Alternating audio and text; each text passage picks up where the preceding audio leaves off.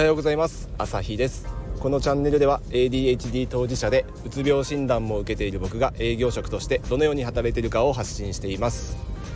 えー、昨日昨日じゃない、えー、前回の放送で、えー、お金の使い方についてお話ししてみました、え自分のためにねお金使うよりも周りの人のためにお金を使った方が幸福度が、えぶち上がりますよっていう内容です。でちょっとそれを話しててふと思いました。あの僕僕大学の頃にあのなんか誰誰でも分かるようなこう経済入門のあのすごい簡単なあの本を読んでて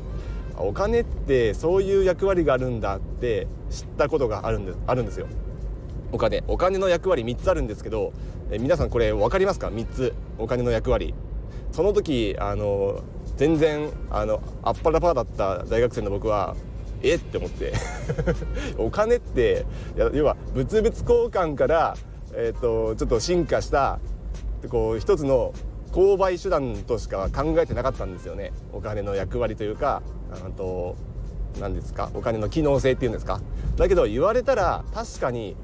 確かにこういう機能もあるなってておおって思ったのがあったんでちょっと昨日お金の話をして思い出したんであのちょっとその流れで言ってみます。お金の機能。で3つあるうちの1つは今言ったように、えー、購買手段ですね。物を買う時の手段。昔はねこう物々交換しかなかったんですけど、えー、何時代ですか？あの あのね昔々の狩猟採集時代の頃ですかね。まあ強いて言ってもまあ農耕社会が始まったぐらいですかね。購買手段としてお金がなかった頃は物と物を交換するしかなかった。だからこう生物とかね生鮮品とかあの貯蔵が難しいものって交換手段としてはかなりこうね使いにくいですよね。腐っちゃうものとかね。だからそれに対してお金っていうのは腐らないからいつでもねこう交換できるっていうところで購買手段としては非常に優れてますよね。っていうところで物を買うもしくはサービスを買うためのこうツールとしてまずこれは誰でもわかるかなと思います。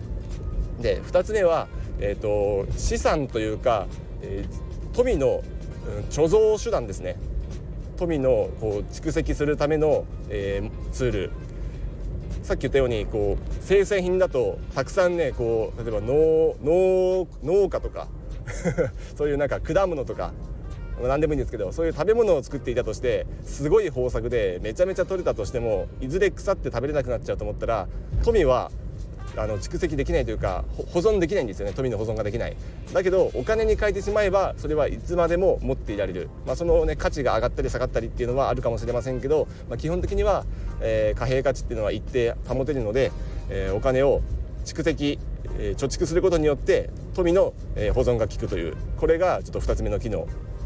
で3つ目3つ目は物やサービスの、価値というかこう、尺度を測る。尺度を測るって日本語合ってるのかな？その、うん、それを測るための、えー、手段です。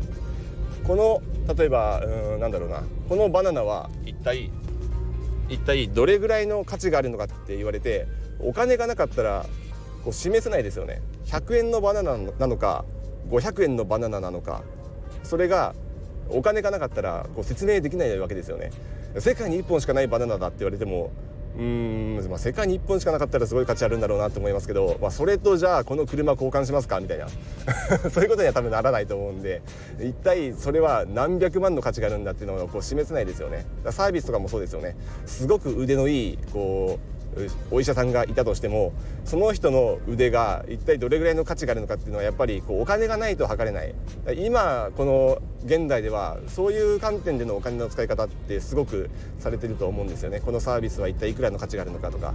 あなたの労働にはどれぐらいの価値があるのか。まあ多くの人は時給1000円とか2000円とかのねえーと、価値で自分の労働力というか時間を切り売りしてると思うんですけど、まあ、そういう感じで、えー、物やサービスの価値を測るためのねこう測定手段として、えー、お金が使われてます。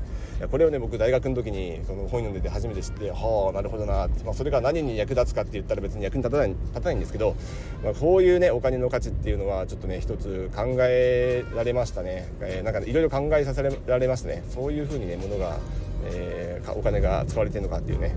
まあ、それだけなんですけど。だからこうね今こうやって富を貯蔵できるのもお金があるからであり、えー、物やサービスを簡単にね買えるっていうのもお金があるからであって物の価値を測るためにこれはいくらの価値がありますっていうねそういう考え方ができるのもお金があるからだということですね、まあ、ちなみに今円はもうどんどん円安というか、えー、価値が低くなってるんでドルと比べたら特にです分かりやすいですよね。1ドルに対して150円とか払わないと1ドルと交換できないっていうね。こういう時代になってるんでもしかしたらこのまま円がどんどんどんどん安くなっていったら例えばね200円出さないと1ドルと交換できないとかってなっていったら、まあ、だんだん日本人は苦しくなりますよね。購買力であの海外に負けてしまうとどんどん日本は貧しくなってしまうんで、まあ、そういう意味では円だけを持っているよりも、えー、ドルを持っていたり、まあ、今だったらねビットコインとかすごくね、えー、価値が上がってるんで日本でビットコインの話をするとかなりまだうさんくさいと思われてしまうかもしれませんけど、まあ、海外ではね今ビットコインに、えー、お金をビットビットコインでお金を運用する、うん、ETF とか、まあ、上場投資信託って言われますけど、まあ、そういう風なところにも今、えー、お金が流れてるんで、まあ、ビットコインの価値はもうそう簡単にはね、まあ、乱高下はするかもしれませんけど、まあ、デジタルゴールドって言われるぐらいあの枚数がもう上限決まってるんでまあ、ここの価値はまなくなることはないんじゃないかなっていうふうに思いますんで、まあ、興味ある人はビットコインなんかを持ってみてもいいかもしれませんけど、まあ、まだあまり馴染みはないですかねということで、まあ、お金円だけよりは、ま、ドルで持ってみたり、ま、ユーロで持ってみたりっていうこう分散することの重要性っていうのはね結構あのお金の授業では必要というか、まあ、超基本中の基本としてこう説明されますよね。まあ、そのそのためのそもそものこう基礎知識というところでお金のためのこう機能3つをちょっとお話ししてみました。なんか参考になったらありがたいです。ADHD ともこう発達障害とも全く関係ないですけど、まあ、何かとねこうお金を稼ぎにくい、えー、場合によってはねあのすごく自分のえーと、置いている環境とあのマッチしてお金を稼げる ADHD もいると思うんですけど結構ね苦労する方も多いと思うんでお金を稼ぐのにね苦労する方も多いと思うんでそもそもお金とはっていうねここをちょっとあの認識しておくとまた違った人生を送れるんじゃないかなと思います。ということで何かの足しになればありがたいです。はい、お金にあまり、えー、縛られずに、えー、生きていきましょう。ということであのもしよかったらね前回の放送もあのー幸福度を上げるためのお金の使い方、えー、喋ってますんでよければ聞いてください。では今日も良い一日を送ってください。ではまた。